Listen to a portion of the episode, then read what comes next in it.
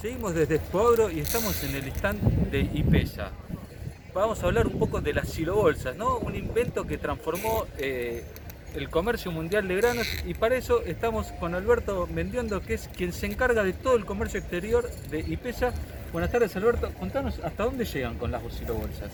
Mira, llegamos a donde se te ocurra y ahí he estado también. He estado ya más en más de 45 países, hemos vendido bolsas en más de 50 alguno me queda ahí colgado por visitar, pero, pero donde se te ocurra, desde Kazajstán hasta Nueva Zelanda, desde India hasta Kenia, desde México hasta, hasta Perú. Estamos en los cinco continentes. En todos lados.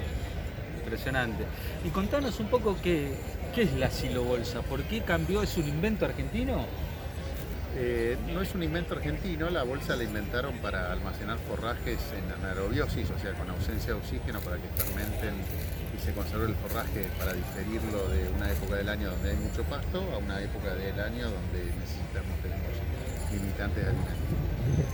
Eh, antes eh, eso se hacía apilando el pasto en el suelo y pisándolo para sacarle el oxígeno pero quedaba mucha superficie expuesta al hacerse y al extraerlo y eso causaba pérdidas de 20-25% de material almacenado.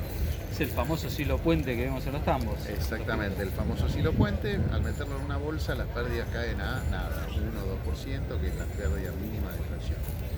Eh, con una boca más pequeña, poco superficie expuesta, etc. Y así es que la bolsa llegó a principios de los 90 acá en la Argentina yo en el año 93, en un viaje CREA que había un tal Héctor Huergo también ahí, vimos una primera bolsa en Florida almacenando eh, Bermuda Gras con amoníaco.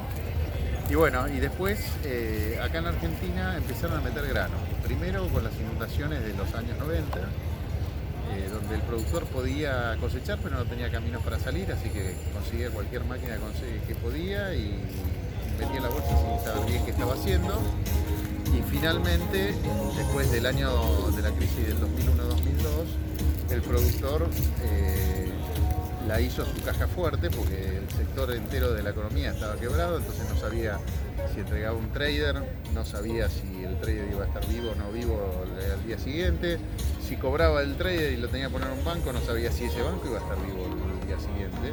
Entonces el productor se acostumbró a tenerlo en la bolsa e ir vendiendo de pequeñas cantidades lo que iba necesitando para no correr el riesgo comercial y local. Bueno, y ahí nace todo el boom y yo recuerdo hace varios años en una charla que hoy nos acordábamos, eh, un técnico en Estados Unidos comentaba que este, cambió la forma de este, el, negocio de los precios en el mundo de los granos, ¿no? Porque antes era como que todo se vendía en cosecha y de golpe se empezó a vender a lo largo del año.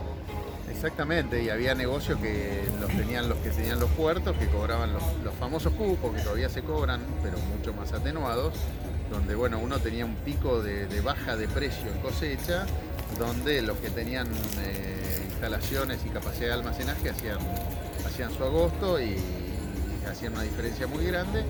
Bueno, la curva de precio del grano que antes se destrozaba en mayo, iba subiendo durante todo el año, se aplanó. Eh, todavía con una pequeña baja en mayo, porque generalmente el productor compra muchos insumos a pagar en mayo, entonces ahí algún piquito de, venta en el mes de mayo, pero no con todo el aluvión del productor obligado a entregar porque no tenía dónde grano. ¿Y qué sería hoy ¿no? de, la Argentina que pasó de 50 millones de toneladas de grano a 150 10, 15 años? Si no fuera por la silobolsa, ¿dónde estaría toda esa infraestructura para, para almacenar todo esto? Imposible. Eh, vos pensás que Alfonsín se fue con 30 millones de toneladas y el año pasado tuvimos 150 y desde que se fue Alfonsín creo que alguna crisis económica hemos pasado. Eh, o sea que eh, financiamiento para que el productor hiciera instalaciones de infraestructura, imposible. Infraestructura en carreteras no, existió para nada, salvo el, último tiempo que Macri, que algo se hizo, pero todavía no está del todo terminado. Eh, ni cerca se amplió lo necesario para manejar 150 millones de toneladas.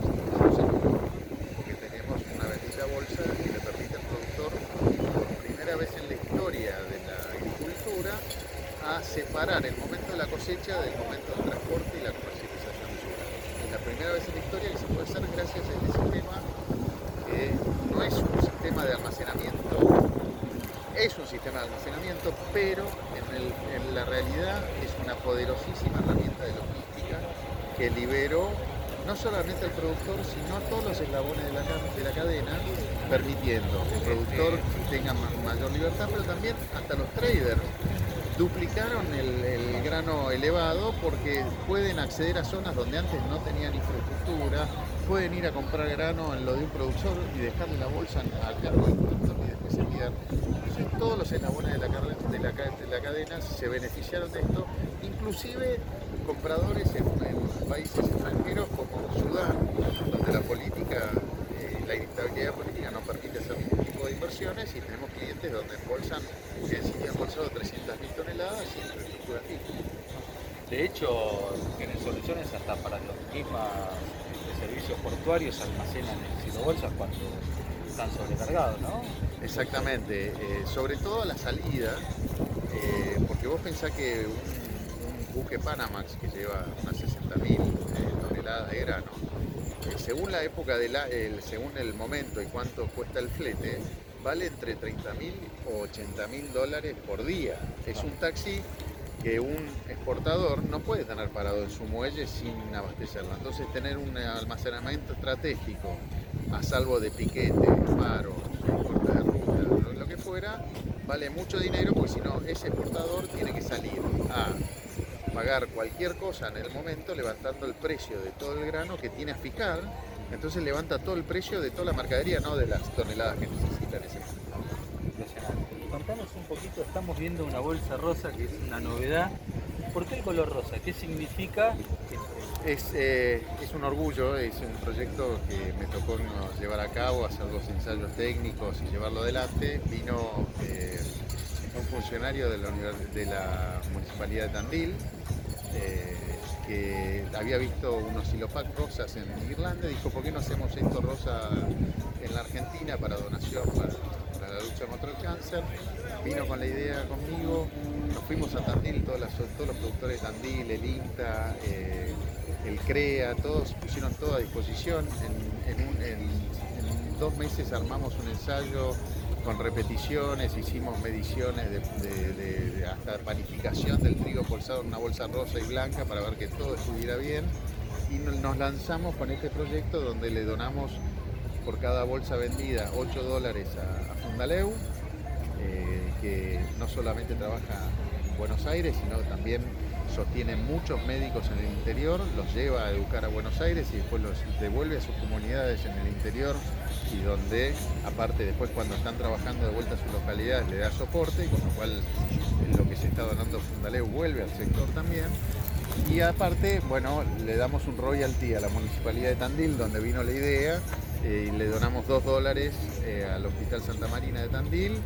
El intendente de Tandil es un médico y le ha puesto mucho enfoque a ese hospital, así que le hemos donado ese dinero al hospital con el cual ha estado comprando equipamiento para la parte oncológica del hospital.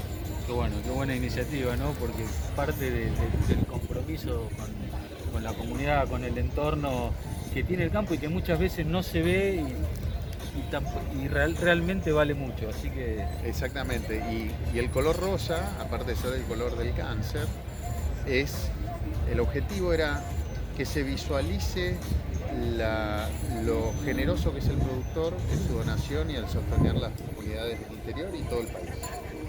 Alberto, muchísimas gracias este, por este ratito.